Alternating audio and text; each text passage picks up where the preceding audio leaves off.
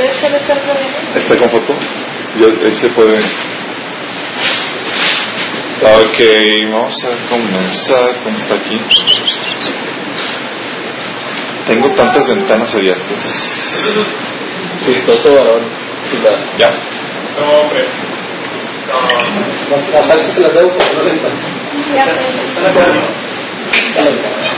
Oigan, se, se va lo mejor cuando voy a tener la boca ocupada. Ah, gracias. Todo está así como que el área, el área para compartir. Van a pasar. ¿Qué onda? ¿Cómo hacen en la barra? Hasta el rincón sabes si conoces por qué.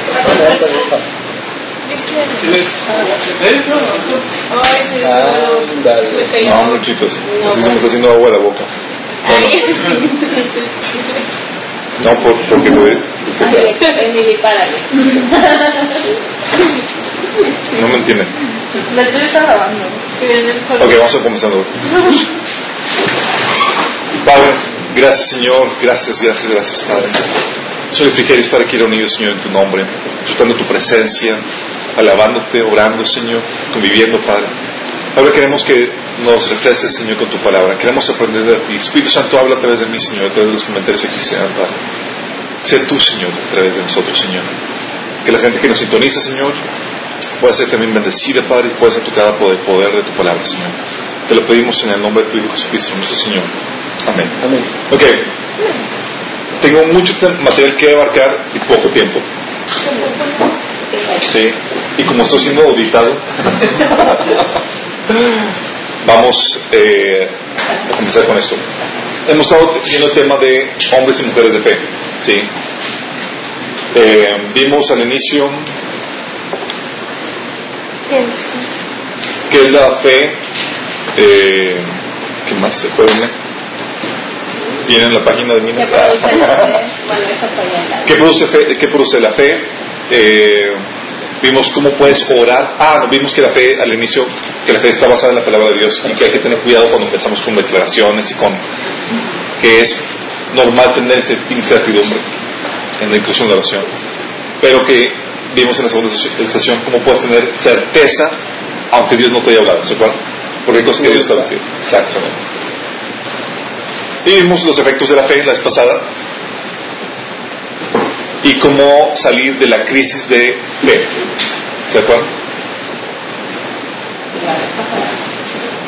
Hablamos de eso.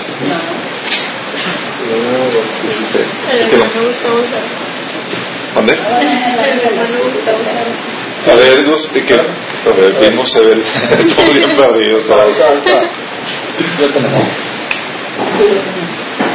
Yo la más Vimos el. ¿Cómo se llama? Sí, cuando nos ataca la incredulidad, acuérdense de eso. Claro. Claro, vimos la crisis de fe exactamente. Ok. Ahora vamos a ver, chicos, el, po- el poder de la influencia y cómo proteger la- fe. Poder de la influencia y cómo proteger la fe. Y aquí nos vamos a ir a, Quiero que veamos... Es un patrón de conducta o de ordenanza o de principio que Dios pone en el Antiguo Testamento y también en el Nuevo Testamento. ¿Se acuerdan cuál fue la razón por la cual Israel, la debacle de Israel, o sea, por qué Israel vino su ruina? En la de época de Moisés, En la época del, hasta la época del exilio, porque ¿cuál, cuál fue la causa de la idolatría? idolatría, Pero porque no le creyeron a Dios. Porque no creían a Dios. este, porque no, no ¿Cuál fue la causa de la caída? este, acerca de las, cosas que Dios hizo a las siguientes generaciones, se olvidaron del Señor. Falta de conocimiento, falta de fe. Sin el, sin el acordeón. Bueno, Porque se les olvidó todo lo que Dios había hecho. Ok, les voy a dar, todo eso tiene que ver, pero la razón principal fue porque subestimaron el poder de la influencia de las naciones vecinas. ¿Subestimaron cómo? Subestimaron el poder de la influencia de las naciones vecinas. Quiero que vayamos a el, acompáñenme a números capítulo 33.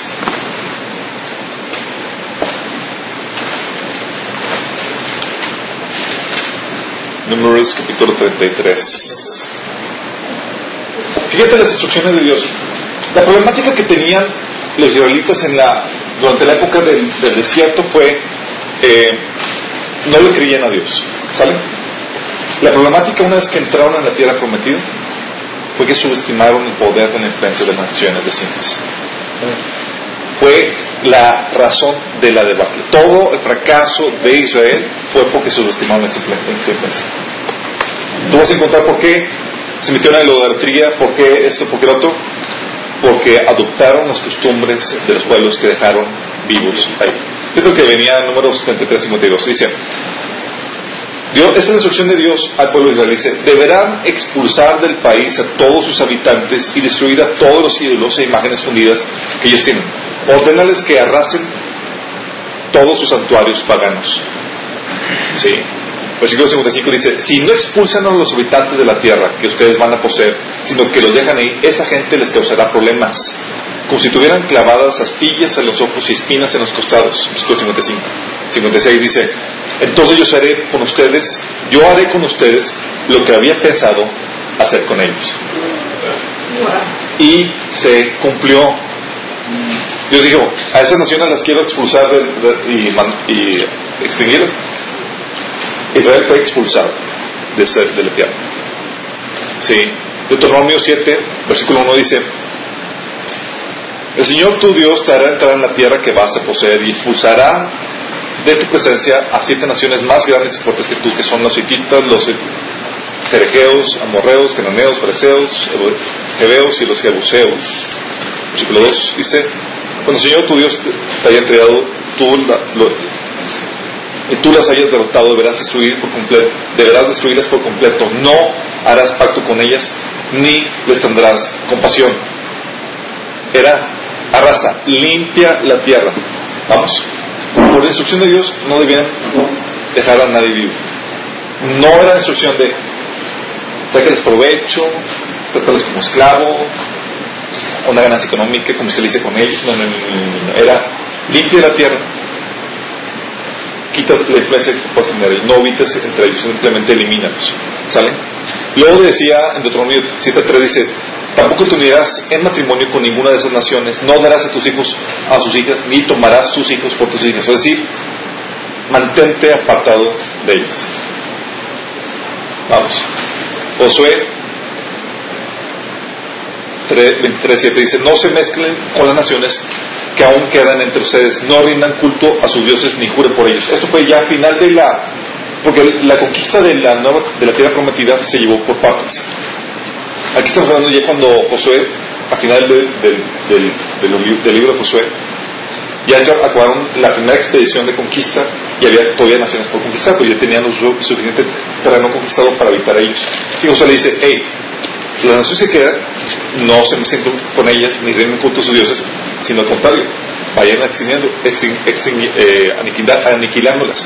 De hecho, Dios había dicho en otro pasaje que Dios no los no destruiría las naciones por completo de jalón, sino que sería poco, sería un proceso, ¿sí? poco a poco, para que los animales de la, de la tierra no atacaran al pueblo de Israel. Dios les da esta instrucción, vamos, no solamente les da instrucción, no se mezclen con ellos, sino que también le dice, no se metan con sus objetos de culto, destruyen eso. Está hablando de, está protegiéndolos de la influencia que puede tener con esa gente, y no solamente la influencia física de que, ah, me relaciono con ellos, me contagian sus ideas y eso, sino de la influencia espiritual que también pudieran tener. Los objetos de contacto se conocen, son todos objetos de- utilizados para la adoración y culto de otros dioses y objetos de, de ocultismo. Eso atrae la presencia de demonios y trae una influencia espiritual en el ambiente o en el lugar donde se encuentra.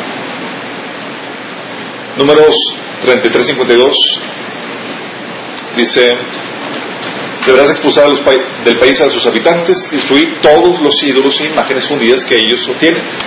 Ordenales que arrasen todos sus santuarios paganos. Instrucción clara y precisa.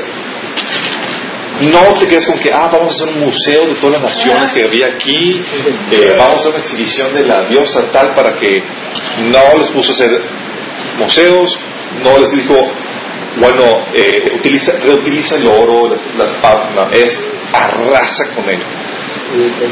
Deuteronomio 7.5 dice, esto es lo que harás con esa nación, destruirás sus altares, romperás sus piedras sagradas, derribarás sus imágenes de la diosa cera y les prenderás fuego a sus ídolos. Versículo 25, pero tú deberás quemar al fuego las estatuas de sus dioses, no codicies la plata y el oro que la recubren, ni caigas en la trampa de quedarte con ellas, pues eso será algo que aborrece tu Dios.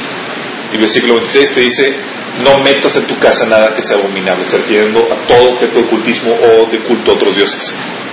Todo eso debe ser destruido, recházalo y detestalo por completo, por, para que no seas destruido tú también. ¿Cómo que para que no seas destruido? Trae influencia espiritual. ¿sí? Nosotros que nos ha alcanzado ya, como dice Pablo, los últimos tiempos tenemos, Dios nos ha revelado todo lo que eso implica. Y Satanás tiene la, eh, tiene el derecho a estar donde sus objetos están y trae un ambiente espiritual. ¿Han sentido cuando entra a un lugar y dices, wow, que se siente pesadito? Bueno, eso pasa. Y los demonios, espíritus, es muy real la influencia que puede tener. Estaba platicando con mi esposa yo hace un tiempo y con gente, con, con situaciones, veíamos cómo Satanás, cómo Satanás movía personas así tal cual para bloquear cosas, así como si estuvieran coordinados. Como que, wow, ¿cómo puede ser eso? Hay un mundo espiritual y ese mundo espiritual coordina gente también. Sí. Habla, influencia. Ahí estado, hemos estado viendo con algunas personas que han estado viviendo síntomas de perturbación demoníaca. Los demonios hablan y traen todo tipo de bombardeo de pensamientos. Y eso mismo pasa con, pasaba con ese tiempo. Esa tentación de caer en, en, en otros ídolos es por ese ambiente espiritual que cambia. Lo que dice, lo que Dios, esto es Dios tratando de proteger al pueblo de Israel, ¿sale? De la influencia. Pero dice, no te mezcles con las naciones, destruye cualquier objeto, contacto, de ocultismo que puedas tener, pero también Dios le da instrucciones para proteger de la mala influencia dentro de ellos. Ok, eso es con las naciones externas. ¿Qué hacía con, con las personas dentro de ellos que podían tener mala influencia? ¿Sabes qué hacían con los, con los israelitas que se apartaban o que empezaban a, a ser idólatras o que, o que, ¿qué les decían? No, guillotina no. Lapidación. Lapidación. Fíjate lo que dice Deuteronomio 17 del 2 al 7. Uh, bueno, mejor se lo platiqué para. Porque mucho que abarcar. Dice. O por ejemplo Levíticos 20, 20, 27 dice, cualquiera de ustedes, hombre o mujer que sea nigromante, espiritista, o sea, con, será condenado a muerte, morirá apedreado y será responsable de su propia muerte. Deuteronomio 17 del 2 al 7 habla de cuando empiezan a adorar a otros dioses, apedreado también. Deuteronomio 21, 21 dice, entonces todos los hombres de la ciudad lo apedrearán hasta matarlo. Así extirparás el mal que haya en medio de ti y todo Israel lo sabrá y tendrán temor. Fíjate el propósito de esto, ¿eh?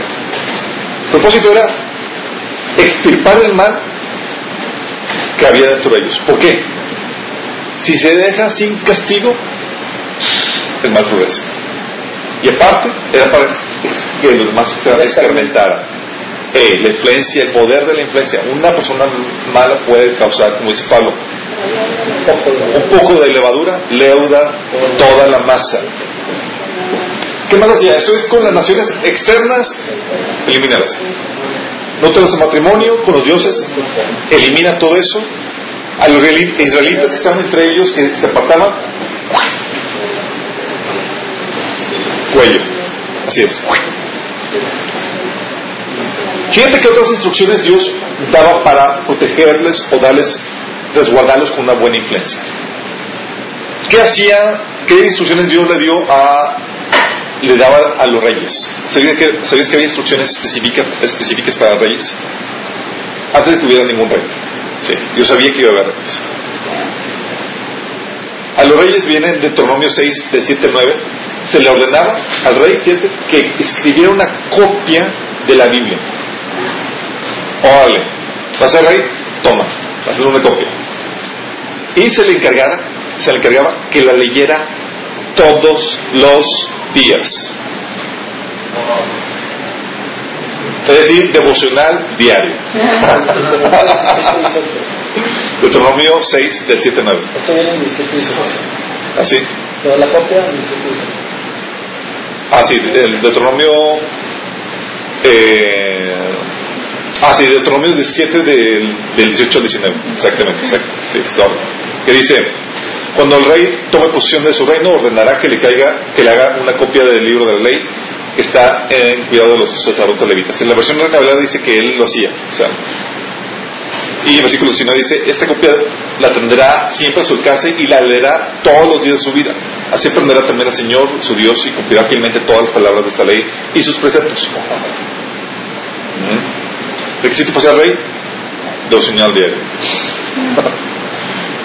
Era propósito de Dios resguardarlo de la mala influencia y protegerlo con una buena influencia. Eh, ¿qué, qué decía Dios? A la, a- ¿Qué decía Dios? Instrucciones para las siguientes generaciones. Famoso Deuteronomio 6 del 7 9. Repite estas palabras de la ley cuando sales, cuando entres en el camino. Atiburra a la gente de la palabra de Dios. Sí. Si nos cuenta lo que está haciendo Dios, como que está, está protegiendo así como que, hey, los eliminas, quitas esto, pones esto, y todo resguardando la, la, la, la influencia que Dios quería tener en eso. Luego otra parte también, otra instrucción para los reyes era que no tomaran a muchas mujeres, no sea que se extraviara su corazón. O sea, varias. ¿Cuál fue el mandamiento violado por Salomón? Poquito nada más. Mil mujeres. Ok. Las instrucciones claras, precisas, lugar para duda, no.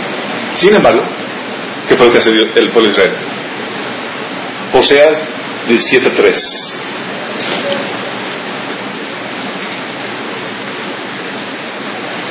Cuando los israelitas se hicieron fuertes, redujeron a los cananeos a esclavitud, pero no los expulsaron totalmente de sus tierras. ¿Sabes qué estás viendo aquí? Está como que la primera 17-13. La primera fase de conquista eliminaron a las naciones, pero había naciones todavía que conquistar. Entonces, conforme el pueblo se hacía fuerte y estaban listos, Josué 17-13. ¿Qué dije? No, dije Josué. Luego puede que Joseas. Josué. escribiste, Josué. Ah. ¿Qué versión dice que no debo traer? Mm. Jueces 98.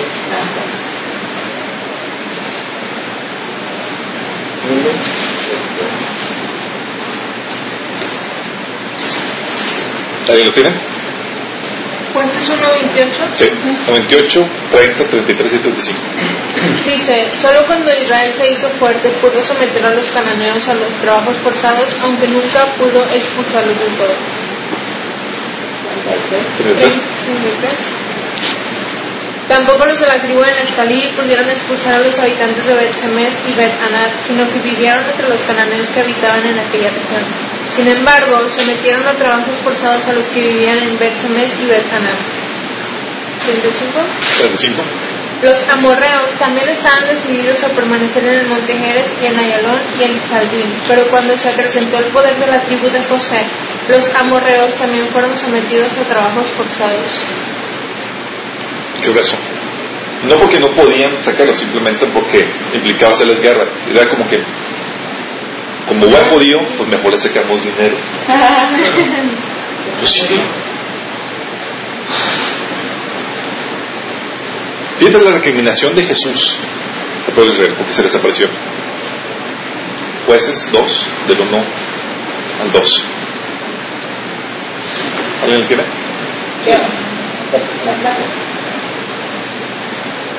El ángel del Señor subió de Gilgal a Boquim y dijo, yo los saqué a ustedes de Egipto y los hice entrar en la tierra que juré darles a sus, antepasados. Dije, nunca quebrantaré mi pacto con ustedes. Ustedes por su parte no harán ningún pacto ningún pacto con, con la gente de esta tierra, sino que derribarán sus altares. Pero me han desobedecido. ¿Por qué han actuado así? Y Dios le dice, ahora no les voy a ayudar a sacar las naciones, sino que lo voy a poner a prueba por medio de ellas. O sea, me encanta que en la Valera dice, como que yo lo saqué del y dice, y no olvidaré jamás mi paso. Y dice bien claro, con tal que, o sea, le está como la... La condicionante. Sí, la condicionante era, no hagan alianza con las naciones, no se junten con ellas, no se casen con ellas, aniquilenlas. Sí, porque si no, ellos los va, y la, la, la estipulación de Dios es, ellos los van a desviar, sí, adorar a sus dioses.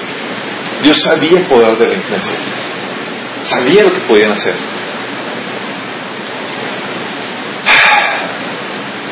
¿Qué pasa?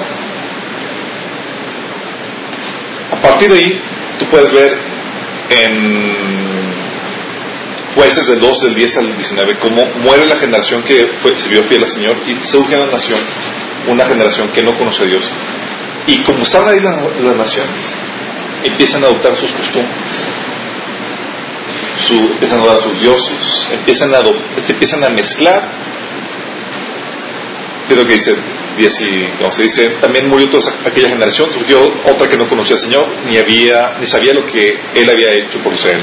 Esos israelitas hicieron lo que ofende al Señor y adoraron a los ídolos de Baal, abandonaron al Señor todos sus padres que les había sacado de Egipto. O sea, adoptaron todas las costumbres de las naciones que estaban ahí. Consecuencia, derrota espiritual que se manifestó, físicamente porque empezaron a vivir subyugados de la gente que tenían ellos como esclavos. Se hicieron poderosos. Toda la derrota vivían emproblemados y derrotados por la a causa de la contaminación de las naciones vecinas. Su derrota espiritual sino en la esclavitud de ellos. Y Dios levantaba caudillos o líderes libertadores que los sacaba de esa situación, mientras que el líder estaba ahí vigente, eran fieles más o menos, pero volvían a apartarse.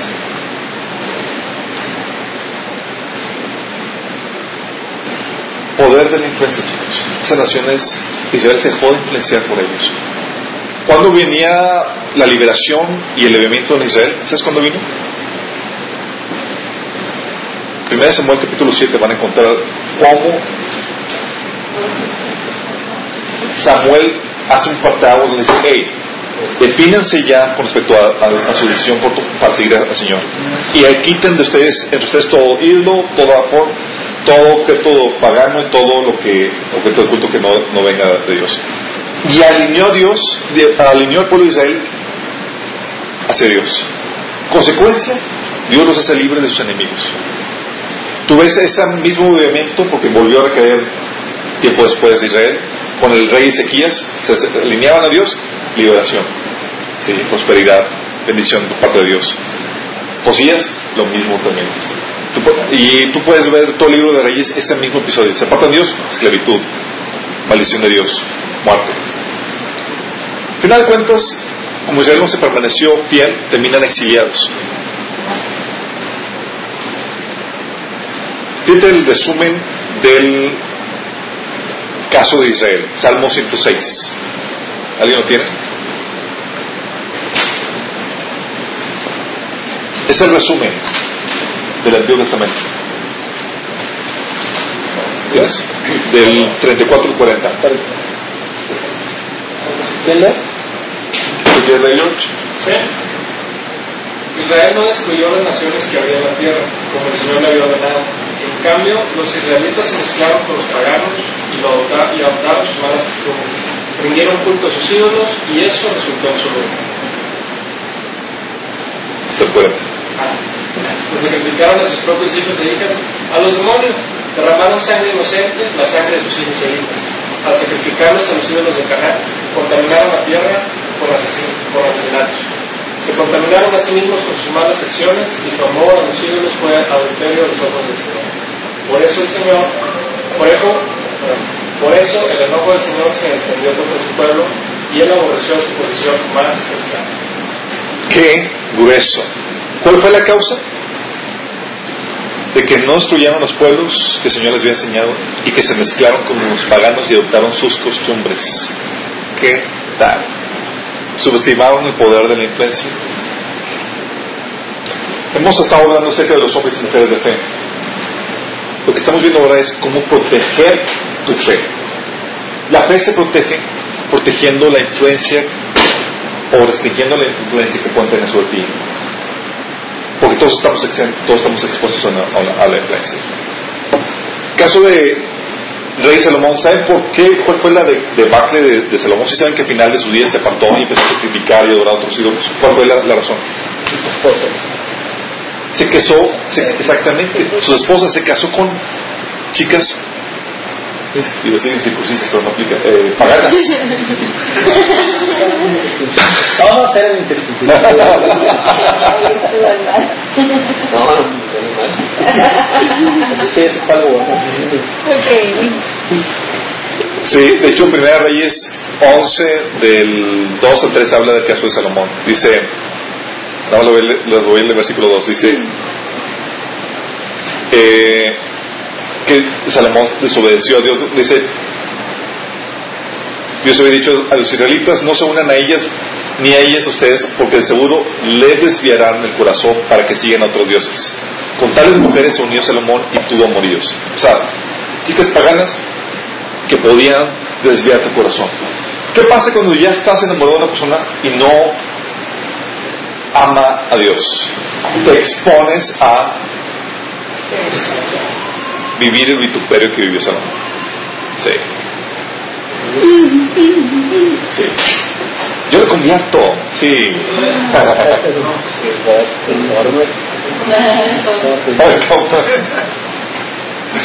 sí. Eh, ¿Se acuerdan de Esdras y Nehemías? los invito a que lo lean. El capítulo 9, 10 de Esdras y Nehemías 11. Te lo platico porque tenemos mucho que acá. Nada más imagínense, ¿cuál fue la razón del exilio que Dios nos mandó al destierro? Que se mezclaron, se dejaron influenciar por las naciones. ¿Qué creen que hacen primeros el remanente que regresa al, a, a, la tierra prometida? Hacer el, el, templo otra vez. Ah, se empiezan a trabajar todo eso y se empiezan a otra vez a mezclar. Y estos tipos nomás no entienden. Se encuentra, se entera de que se empiezan a mezclar, y ya están casados con con chicas paganas y toda la cosa. Y tal punto llega Esdras que se arranca el pelo, no sé si tú te pelo o de desesperación, y la barba. Así de indignado estaba. Y estaba tan en shock que se quedó así como que en, duelo todo un día.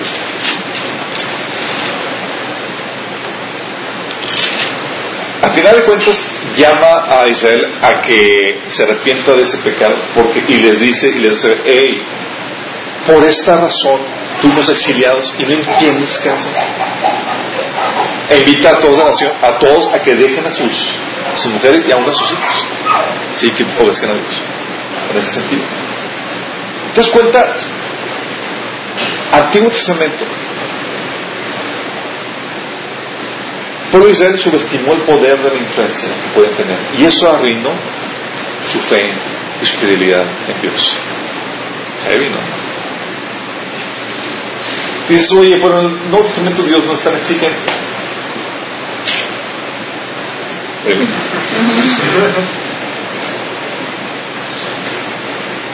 Fíjate lo que viene en el Testamento. Ahí salta un. En el Testamento hay un montón de pasajes que habla acerca también de que quiere restringirte de la influencia que pueden tener personas en tu vida y en la iglesia. Pablo, hablando a los de, Galatas, que estaban distorsionándolos o desviándolos de la fe, dice, un poco de, levadura leuda toda la masa. Al principio, si tú dejas a gente ahí que está metiendo mala enseñanza, mala doctrina, te va a contaminar a medio mundo.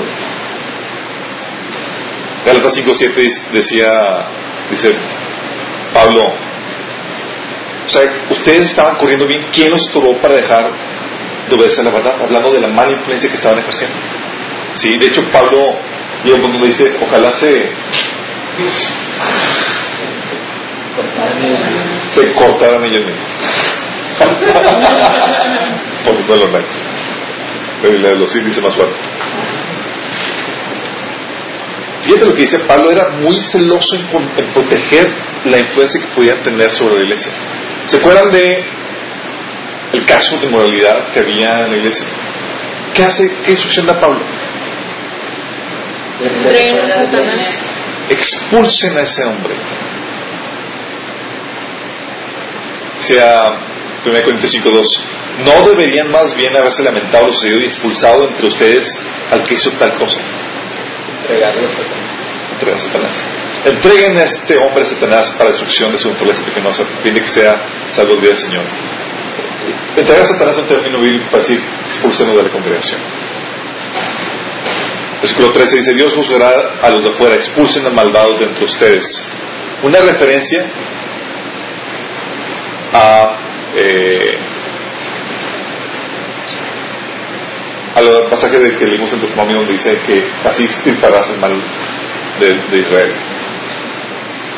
¿Qué estás viendo aquí? Estás viendo Dios cómo está protegiendo la influencia que pueden tener más personas dentro del, pueblo cristiano. Medio radical, ¿no? Pero Dios no subestima el poder de la influencia. Nosotros seríamos mal si también eh, tuviéramos esa. Si fuéramos tan inocentes como pueblo de Israel, que ah, no pasa nada. Digo, que muy firme. ¿Qué otro pasaje viene? 1 Corintios 5.11, donde dice, hey, donde dice, no se relacionen con nadie que llamándose hermano sea inmoral, avaro, idólatra, terminador, borracho o estafador. Con tal persona ni siquiera deben de juntarse para comer.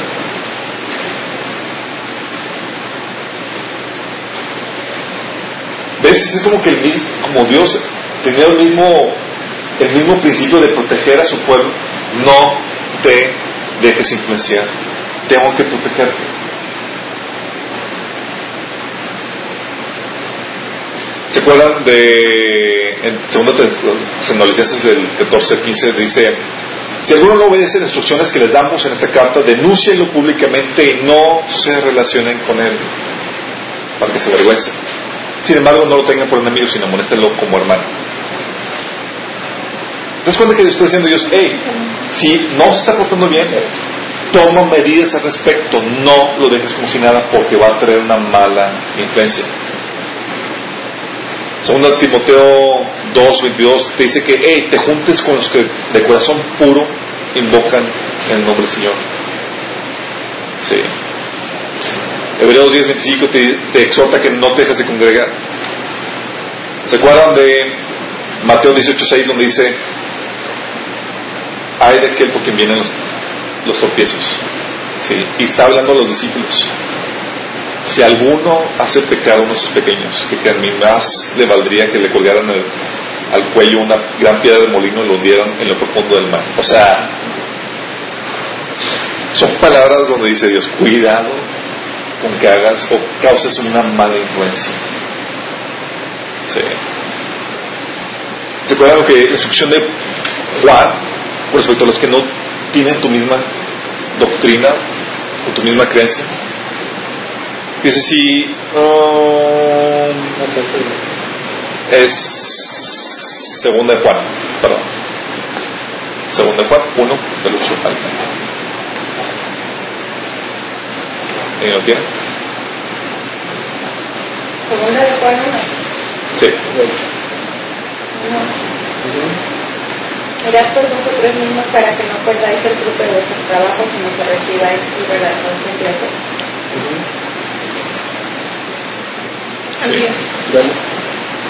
Cualquiera que se extravía y no persevera en la doctrina de Cristo no tiene a Dios. El que, el que persevera en la doctrina de Cristo, ese que tiene al Padre y al Hijo. Si alguno viene a vosotros y no trae esta doctrina, no lo recibáis en casa y le digáis bienvenido. O sea, si uno viene y no tiene esta doctrina, pinta tu raya. No le digas bienvenido. ¿Qué dice acerca de los que causan divisiones? En Romanos 16, del 17 al 18 dice, los digo hermanos que se cuiden de los que causan divisiones y dificultades y van en contra de lo que ustedes se les ha enseñado. Apártense de ellos.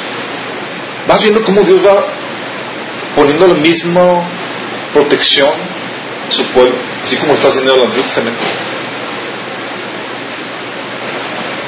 ¿Cuál fue el reclamo que Jesús le hizo a la, iglesia en las cartas de Apocalipsis, ¿se acuerdan? Ves tras vez dice, no obstante, tengo contra ti que toleras. Versículo 14. Versículo 15. Toleras a sí mismo a los que tienen tal doctrina. Versículo 20. Sin embargo, toleras a esa mujer que, que que se dice profetiza y tal.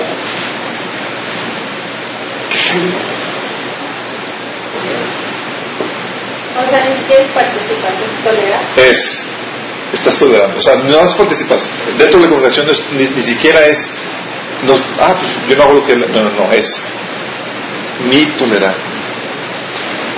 Qué heavy, ¿no? 1 Corintios 15, 33 menciona, dice Pablo, que las malas compañías corrompen las buenas costumbres. ¿Qué está diciendo? Hey, cuidado con el poder de la influencia.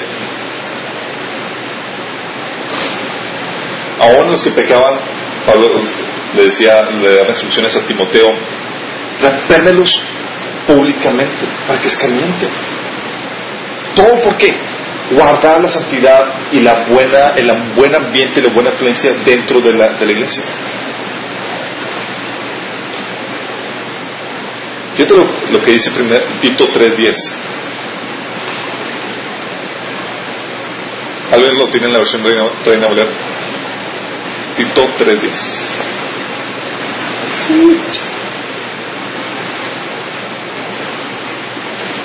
Dice, al hombre que causa divisiones, después de una y otra amonestación, deséchalo. Órale. Sabiendo que en tal se ha pervertido y peca y está condenado por su propio espíritu. ¿no? Muéstralo dos, tres veces y no, desecha. ¿Habían visto esta parte de la Biblia, esta faceta? Porque hemos vivido en, iglesias donde se acostumbra como, ah, no pasa nada, tú estamos bien, todo, chalala, todo eso. Sin embargo, Dios es celoso con respecto a la influencia que pueden ejercer sobre ti. Y Dios quiere que tengas buena influencia. Segundo Timoteo 14, digo, no es 14, segundo Timoteo, segundo Corintios, perdón, 6, del 14 al 18.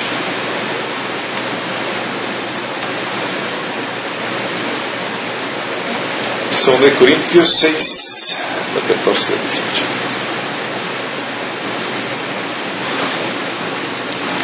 Famoso, no os unáis en yugo desigual con los incrédulos. ¿Por qué? Mala influencia. Mala influencia. Dios dice, no te fíes. Te pueden apartar de mi camino. Durmiendo con el niño. Durmiendo con el enemigo.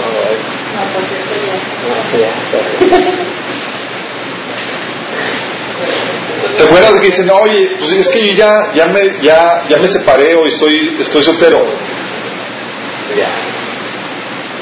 Las mujeres que, que, que estaban ya en una situación te- podían volver a casar, Pablo le decía, tienes la versión traducción Miguel. Son 1 Corintios 139.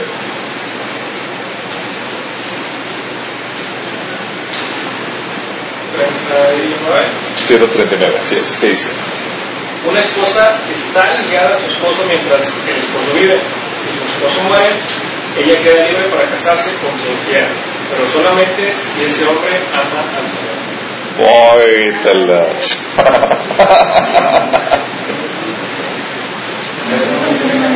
Sí. La otra versión dice, está libre para casarse con tal de que sea en el Señor. Es lo que significa.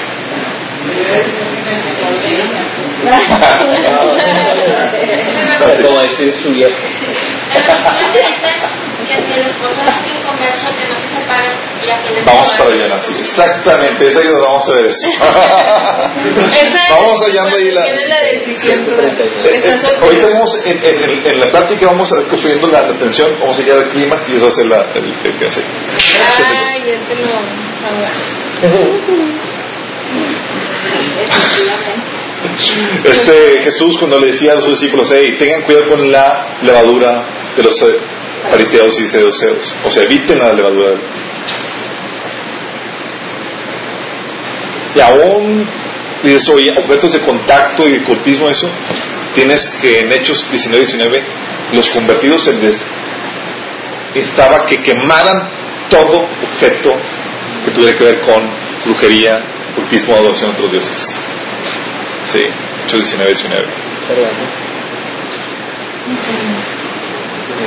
Básicamente, como puedes ver en el Nuevo Testamento,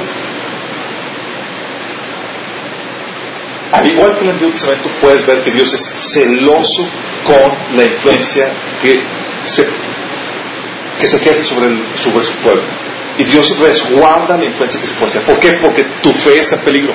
La misma causa que fue la perdición del pueblo de Israel puede ser también la tuya. Y estamos hablando, hemos hablado de los hombres y mujeres de fe. Pero también tienes que aprender a resguardar tu fe. Y se resguarda protegiendo la influencia a la cual tú estás expuesto. Y hay muchos pasajes en el Antiguo Testamento que dan otras ordenanzas al respecto. Por ejemplo, dice Proverbios 24-21, no te, no te juntes con los rebeldes. Poder de la influencia, lo mismo, recalcado. Proverbios 24.1 dice, no desees la compañía de la gente malvada. Proverbios 15.14, no alimentes tu alma de basura. ¿Alguien lo tiene? Eh, ¿Una traducción viviente? 15.14, está muy bueno eso.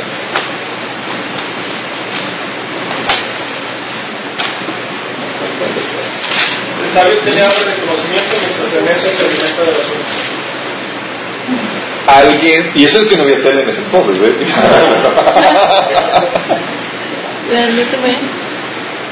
La nueva, eh, sí, la nueva traducción viviente que dice. La nueva versión internacional dice: el corazón entendido va tras el conocimiento, la boca de los necios se nutre de tonterías. Sí.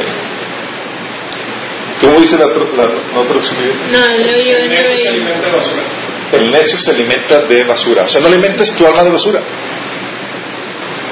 Poder de la influencia. También te dice Proverbios, hey, no te juntes con el gente violenta o, o irra- irritable porque vas a aprender sus modos.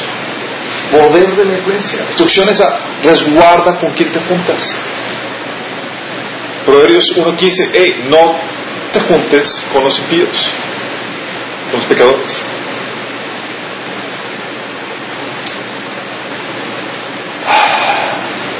Proverbios 15, 22, 12 te, explica que los burlones odian ser corregidos, por eso no se juntan, se alejan de los sabios. si hay gente que ya no desea congregarse, es, tiene que ver con esto. Deuteronomio 7, 14 te dice el efecto de la mala influencia. Ellos, porque esas naciones te apartarán del Señor y te harán servir a sus dioses. Dios, ¿ves a un pa- padre protector? Y te menciona en, Josué 23, del 15 al 16, que por esa mala influencia vas a ser destruido.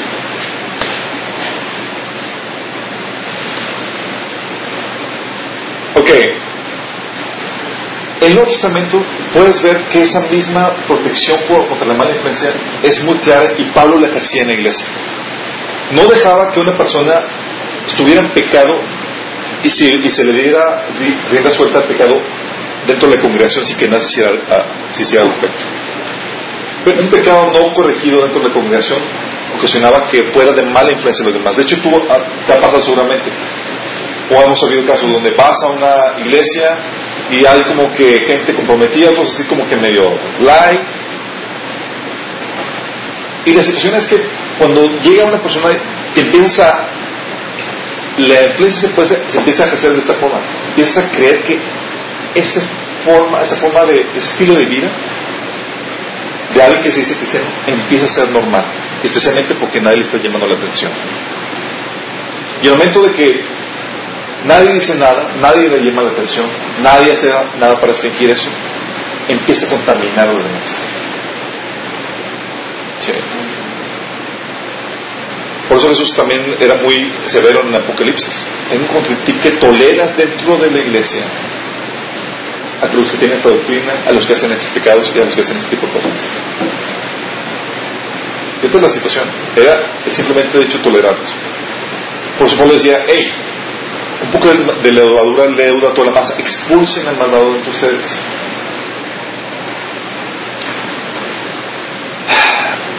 ¿Por qué? La iglesia, chicos, fue diseñada así como el pueblo de Israel en aquel entonces para que sea un lugar de refrigerio, de alimentar, de, para que te puedas alimentar. Fíjate lo que dice Salmo 1, del 5 al 6, dice,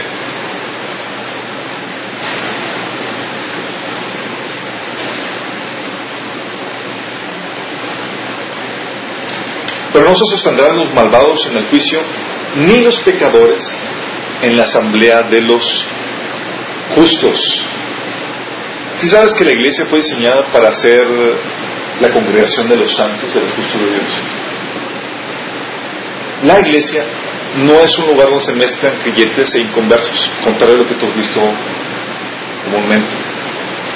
La iglesia es un lugar donde tú tienes el tiempo para reconfortarte, animarte en la fe entre ya creyentes. Como entonces no puedes invitar a, no, a personas no creyentes. Sí, puedes invitarles como invitados. Miembros solamente son los que han nacido de nuevo y que están caminando con el Señor. Porque es un lugar donde se te quiere incentivar a ti a que camines con ese mismo compromiso con el Señor. No es para que, ah, todo like, todo no, no es así. Hay un incrédulo, se le comparte, se le invita que se, a que se entregue al Señor. Pero no podemos dejarte o dejarlo así, nada más en el aire. Ah, sí, tú está bien, no vienes aquí a, escuchar y, y pasártela bien. No, va más allá que eso. Entonces la iglesia no es así como compartir el Evangelio a la gente. No. La congregación no era para compartir. Si tú lees el, el Nuevo Testamento, te encuentras que el evangelismo se hacía en las calles, en las plazas. La congregación era para los justos, a los santos. Sí, había casos donde presiona Pablo donde, oye, si llega un inconverso entre ustedes, cuidado con el don de lengua, no voy a pensar que sean todos un montón de locos. Pero habla de que no será convencido de pecado y, se postrará en adoración a Dios. Sí, porque es la intención de traer, no nada más de que, ah, sí, todo tranquilo, como si nada. Es un lugar de restauración es un lugar de refrigerio, es un lugar de instrucción la iglesia. La idea es que se te motive a ti y tú te incentives a agarrar con el testimonio y con lo que Dios está haciendo en otros cristianos para que tomes ese fuego para vivir en la santidad que Dios te quiere que vivas. ¿Cuál era la carga de, Pablo? ¿Se acuerdan? Tengo todavía dolor de, parto, decía Pablo, por ustedes hasta que los presente santos, puros, como una virgen, para, para el Señor. Y Pablo tomaba muy en serio ese trabajo. Es, no es cualquier cosa.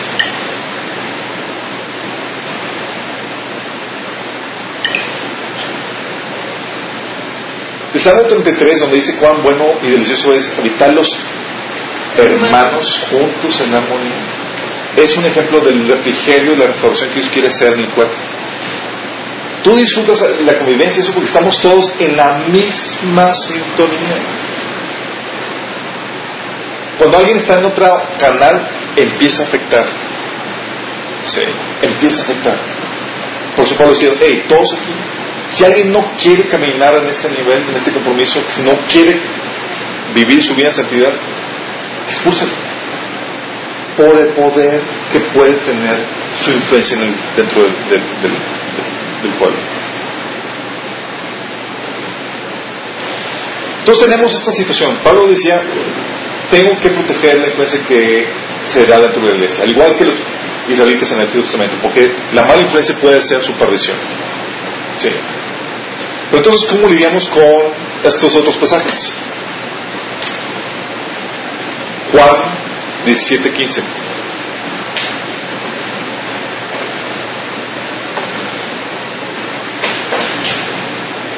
Dios quiere protegerte de la mala influencia. Vamos. Pero al mismo tiempo dice, Juan 17, 15, no te pido que los quites del mundo, sino que los protejas del maligno. ¿Cómo? O sea, Señor, ¿quieres protegernos y aparte nos vas a dejar aquí? Cuando el mundo está atestado de maldad. 1 Corintios 5, 10 dice, por supuesto no me refería que, a la gente inmoral cuando dice que se dejan de juntar con la gente inmoral, dice, no me refería a la gente inmoral de este mundo ni a los ahorros estafadores e o idólatras en tal caso tendrían que salir de este mundo.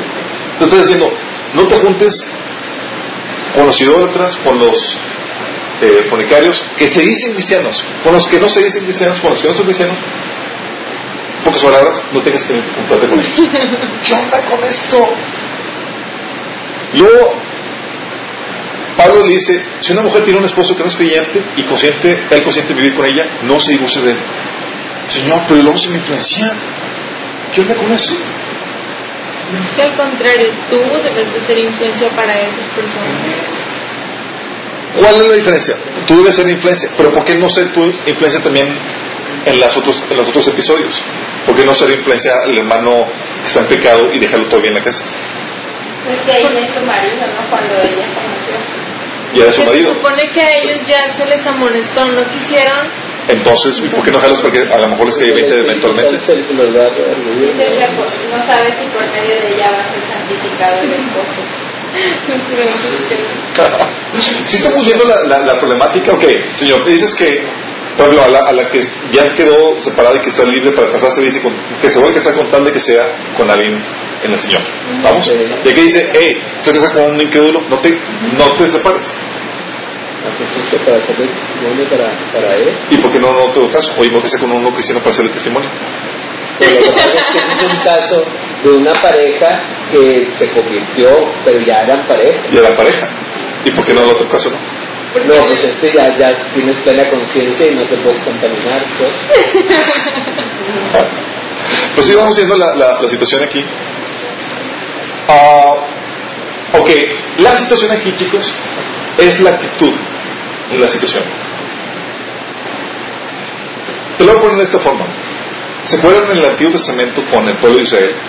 Mientras que el pueblo de Israel estaba con una actitud de conquista, estaban resguardados, están protegidos de una mala influencia que pueden tener de las naciones vecinas. Es como que, ok, te dejo ahí por mientras, pero te voy a conquistar. Vamos. El Nuevo Testamento es la misma situación.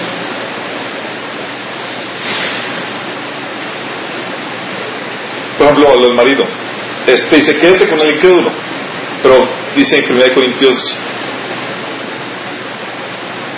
es 7.16, ¿qué dice? Eh, me equivoqué. Porque qué sabéis tú, oh mujer, si quizás harás salvo a tu marido. ¿Qué sabes tú, oh marido, si quizás harás salvo a tu mujer? Exactamente es, ok, quédate casada, pero con una actitud de conquista. Es decir, con la mente de que no te me vas a escapar. Te vas a convertir. ¿Vamos? A ver, y entonces, ¿por qué cuando se separa y que tiene que escoger a un hombre? Porque no también. Vamos para allá.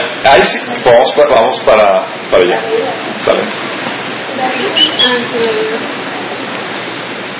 No, la que se- era la que, en, ese, en el caso donde dice que se vuelvan a casar, era la, cuando el, el esposo incrédulo eh, abandonaba por, por la conversión de la fe. Sí. Oye, te abandonó tu esposo porque no toleró tu fe. Ok, estás libre para volverte a casar. Sí. ¿De cuántos años, señor? No. ok. Y luego eh, ves esa situación de conquista es, ok, estás casado, no te separes. Lo que está diciendo Pablo es, estás en una situación donde ya estás casado, aprovechala y Dios te va a dar una gracia especial para que testifiques a tu pareja. Sí. Pero es una situación que tú no propiciaste, sino que Dios te la puso ahí. Ya estás casado. ¿Vamos? La situación en la que tú te vas a propiciar, ah, sí, voy a buscarme un incrédulo para evangelizar. No funciona así. Es mucho riesgo. De hecho, la Biblia por eso te dice no te unas en yugo desigual con los incrédulos. Y por eso te dice, te puedes volver a casar, pero siempre y cuando sea con un nombre del Señor. ¿Sí? ¿Por qué? Porque el matrimonio no se supone que es para que tú conquistes para el Señor a, a- a la pareja. Es para que los dos sirvan al Señor. Es muy diferente. Sí, es como la iglesia. La iglesia no es para que conquistes para el Señor a los miembros y te los ganas para Cristo. No, no, no. Es para que tú disfrutes la armonía, la bendición que es que trae el compañerismo en Cristo. ¿Saben? Hay dos tipos de actitudes. Uno, la actitud de ataque o de conquista, que es tratas, de convertirlos, de convencerlos. Y hay otra actitud en otro tipo de relaciones que es de relax, que es estoy aquí para disfrutarlo. La iglesia es la actitud para disfrutar. Baja sus defensas. No estoy buscando convencerte, estoy buscando disfrutar la armonía y la bendición que trae nuestra hermandad en Cristo. La familia también tiene ese propósito. Es baja las defensas y estoy aquí para disfrutar la relación, la armonía que se genera en una relación matrimonial. La bendición de poder trabajar juntos. Sí. Entonces, ¿cuál es la diferencia? La diferencia es la actitud de ataque de conquista que generas. Por ejemplo, Juan 17, donde Dios dice, Jesús dice, no te pido que lo quites del mundo. ¿Por qué? Porque como tú me enviaste, si como tú me enviaste al mundo, yo los envío también al mundo para que ganen almas, para que conquisten, para que sean luz. ¿Qué estás notando aquí? Una actitud de conquista. De hecho, tal así Juan 17:20 menciona, Jesús dice, no solamente te ruego por ellos, sino por los que ellos van a ganar, por las almas que ellos van a ganar. ¿Qué razón? La razón por la que Pablo está, Jesús está diciendo, eh, te estoy dejando aquí para que tú conquistes eso. No es para que bajes la guardia y te relajes y disfrutes el mundo y las relaciones con todo el mundo. No, no es, te dejo aquí para que los ganes para el Señor. ¿Vamos bien?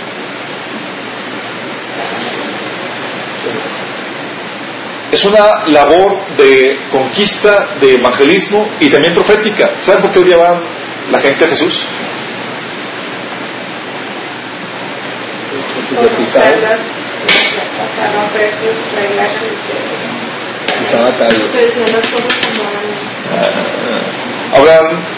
Juan 7.7, por favor. Mm. Vamos bien, vamos bien. Oigan, ya no hay más papitas. ¿Eso es para ti?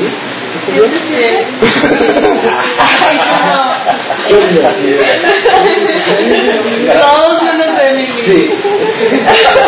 No digan se está Juan que acabaste, 7. Lili. Juan 7.7, por favor. Te reprende. Juan 7.7, ¿qué dice? No puede el mundo aborreceros a vosotros, mas a mí me aborrece porque yo testifico de él, que sus obras son malas. Dice, el mundo me aborrece porque testifico que sus obras son malas. Esa es una labor profética. Es una labor de, hey, arrepiéntete. Y es porque eso está mal, eso está, estás, no estás haciendo la obra de Dios. No estás alineado a, a los mandatos de Dios. Es una, es una actitud, de, conquista y actitud profética donde tú estás siendo como quien dice profeta en esta generación, a esta nación, para que puedan volver al Señor. Jesús era odiado porque testificaba que las obras de ustedes son malas. ¿Verdad? Chicos, están mal. Mateo 5.13 menciona que nosotros somos la luz y la sal de la tierra. ¿Qué hace la sal? ¿Saben que antes de que hubiera el refrigerador utilizaban la sal para conservar los alimentos y no se pudrieran? ¿Sabían eso? Así que, ya me puedo ahorrar el refri. ¿Sí? Salaban los alimentos para que no se echaran a perder y era lo que permite que se que se- ¿Quieres compartir la luz? Este, sí. Ah, mejor. No, de... ¿Qué decir? Sí, por su nombre. Perdón. Ok. Si te das cuenta, Dios está dándote, te, dejan- te está dejando en el mundo para que seas luz y sal. Es, ve y conquista, ve ser sal, ve y refrenar la maldad, testifica, comparte, gana almas. Te- Dios nos dejó aquí para que se- seamos sus testigos, ¿cierto? Hay otra actitud que es la actitud relax que les comento, que es cuando bajas las defensas, ya no estás en busca de, conquistar y de ganarte, ganar el mundo para Cristo, sino estás en la actitud de vamos a relajarnos, vamos a disfrutar la relación. Eso es lo que se menciona en Salmo 133, donde dice cuán hermoso es estar los hermanos juntos en armonía. Vamos a disfrutar la relación. Ya no estoy, ya no estoy la actitud de voy a, ganarte para Cristo, es voy a disfrutar la relación que tenemos. Es muy diferente. ¿Sí? Es la actitud de donde estás abierto a recibir, ¿sí? Indiscriminadamente. Es como que, ah, yo sé que es una persona de bendición y puedo recibir lo que me está dando. No tengo que estar alerta y a la defensiva.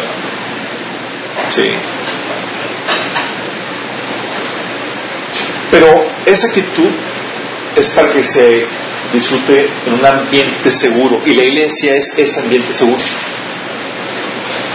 En el mundo, tener actitud de relax hace que te coman vivo. Sí. ¿Se acuerdan de Jesús cuando dice en Mateo 5:13?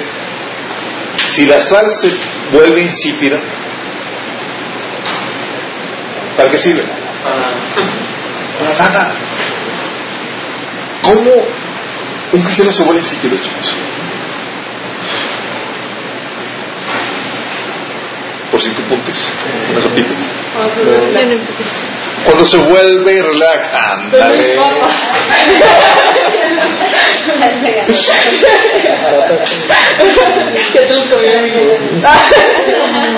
Se vuelve relax, cuando se vuelve relax, cuando ya pierde la actitud de conquista, cuando ya no está buscando influenciar al, al mundo. Ya no estoy con que con actitud de te quiero ganar para Cristo, te quiero influenciar, te quiero volver en tus malos caminos. Ya quito esa actitud, pierdo mi salinidad.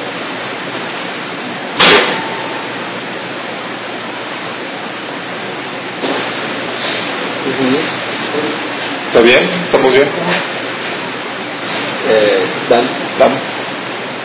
Huele a... Al gas, ¿verdad? Sí.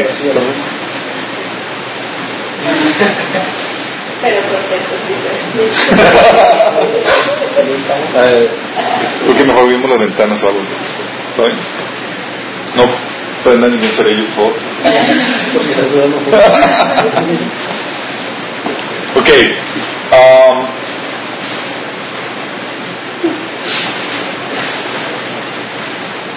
eso pasa cuando te vuelves relax. Ya no estás buscando conquistar. Y cuando ya estás, pierdes tu actitud de, de defensa, te empiezan a... Tenemos en esta situación la, en el mundo, por ejemplo, que está entrando, no sé si han escuchado noticias, toda la influencia del mundo en la iglesia tenemos cierta sección donde, por ejemplo, ya pastores se les está dando la libertad para que, de las denominaciones que jamás hubieras imaginado, presbiteriana, metodista, para que casen, casen homosexuales. Ya se está aceptando toda la situación de los hermanos gay como si nada, que son de familia, todo eso.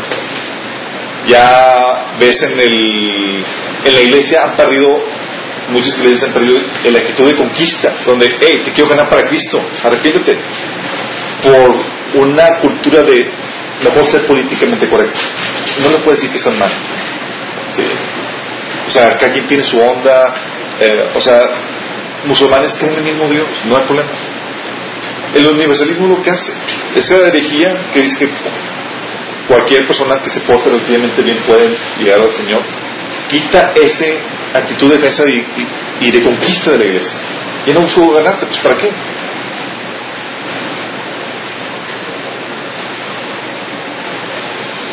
Empiezan a cambiar la, la actitud de la iglesia ya no es por ganar almas y, y ganar conquistar un mundo caído ahora es vamos a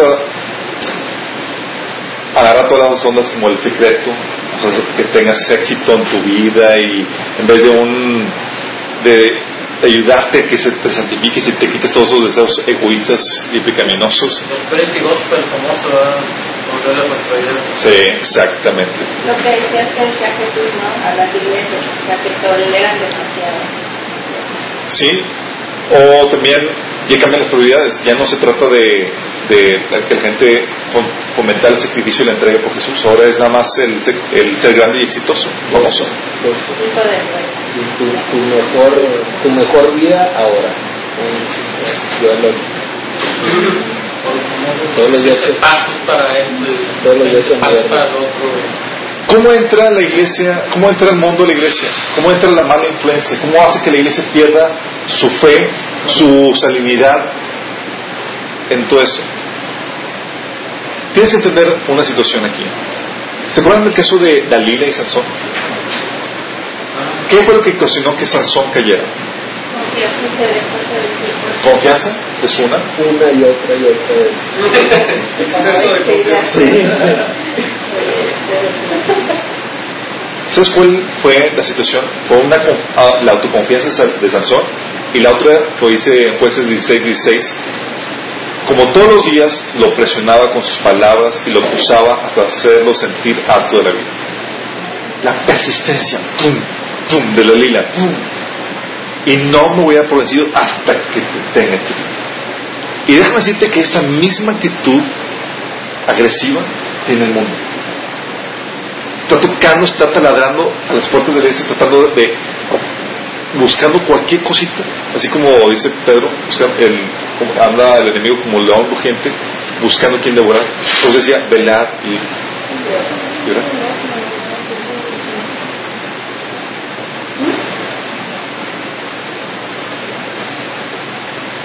La autoconfianza de Sansón dejas de estar en guardia con actitud de conquista y la persistencia del mundo, aunado a la persistencia del mundo que está tratando de influenciarte, de hacerte caer, de penetrar iglesia, hace que eventualmente entre la mala influencia a la, iglesia. Y tu fe, que es lo más valioso que debes de proteger, empieza a corromperse. ¿Se acuerdan de em, Mateo 24, 43, donde dice, si un dueño de la casa supiera a qué horas, a qué hora de la noche va a llegar el ladrón, se mantendría despierto para no dejarlo forzar la entrada. Fíjate lo que dice, si el dueño de la casa, en otra versión Reina Valera dice, si el padre de familia. Aquí está hablando de la función de atalaya que hacen los líderes por proteger la familia. Si ellos duermen y no están velando, dejan entrar contaminación hace que se pierda esa influencia y se fue. ¿Quiénes eran los que ponían el orden en la iglesia? ¿No eran acaso los líderes? ¿No era Pablo poniendo orden como debe ser? ¿No se le decía a Timoteo, a Tito, hey, haz esto y esto, pon orden en la iglesia? Porque son los que son los guardados, son los encargados de vigilar y proteger la casa. ¿De qué otra forma se pierde la fe, la influencia que podamos ejercer? Un cambio de prioridades. Sí, cambiamos. La iglesia pierde la razón de ser por la cual está aquí. La iglesia aquí tiene una función evangelística, chicos. Cuando la iglesia ya no le interesa ganar almas, ya no está con actitud de conquista. Cuando ya pierde la función profética, es decir, ya no le interesa testificar, predicar y establecer los modelos de Dios para las diferentes áreas de la vida, pierde su salinidad. O sea, ya no está buscando conquistar un mundo caído.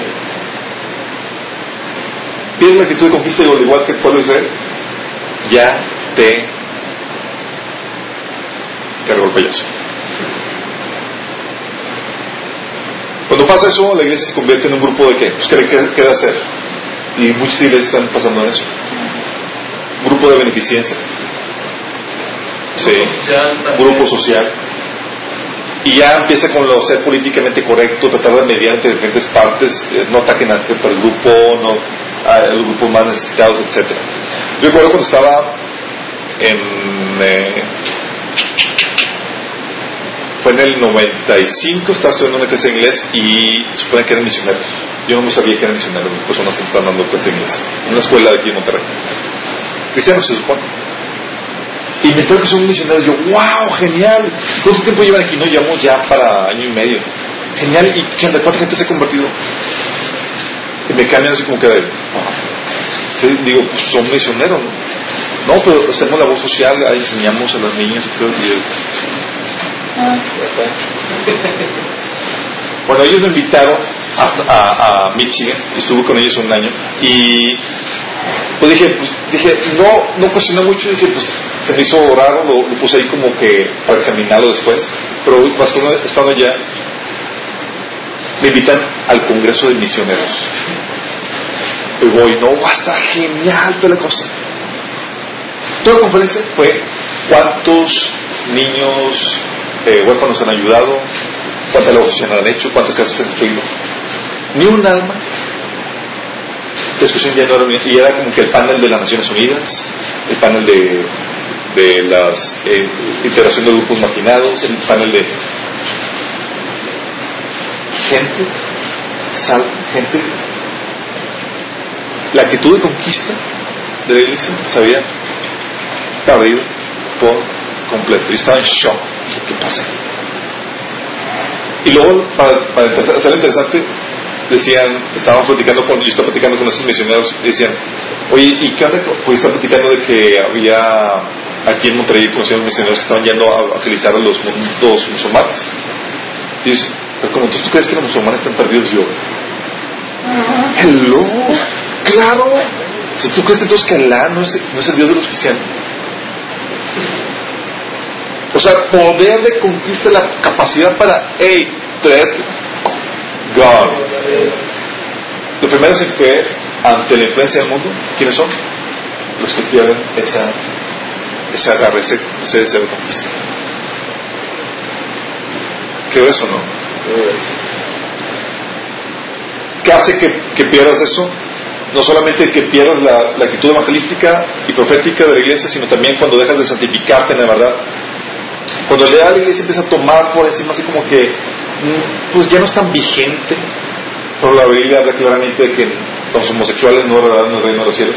Y es como que, ah, pero empiezas a querer torcerla. No es esencial. Sí. Jesús dijo, Padre, no te pido que los quites del mundo, sino que los santifiques en tu verdad. Juan 17, 7. Sí. La única salvaguarda que tenemos para que el mundo no nos influencie, sino que nosotros podamos influenciar el mundo, es la palabra de Dios. Tú le dejas de tomar en serio.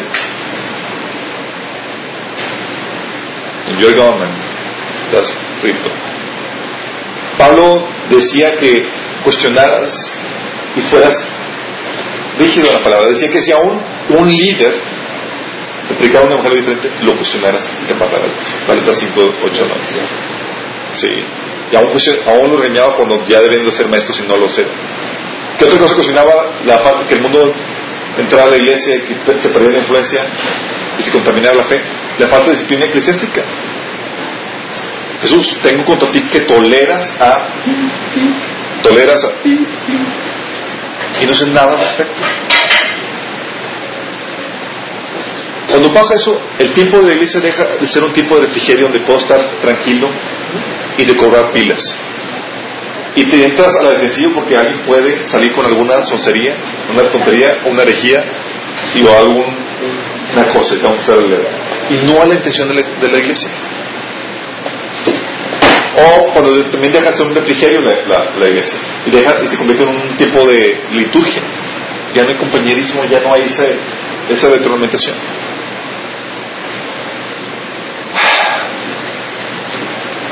Para concluir, chicos, somos el pueblo de Dios y Dios es celoso con respecto a la influencia que tú tienes, que tú ejerces y que tú recibes.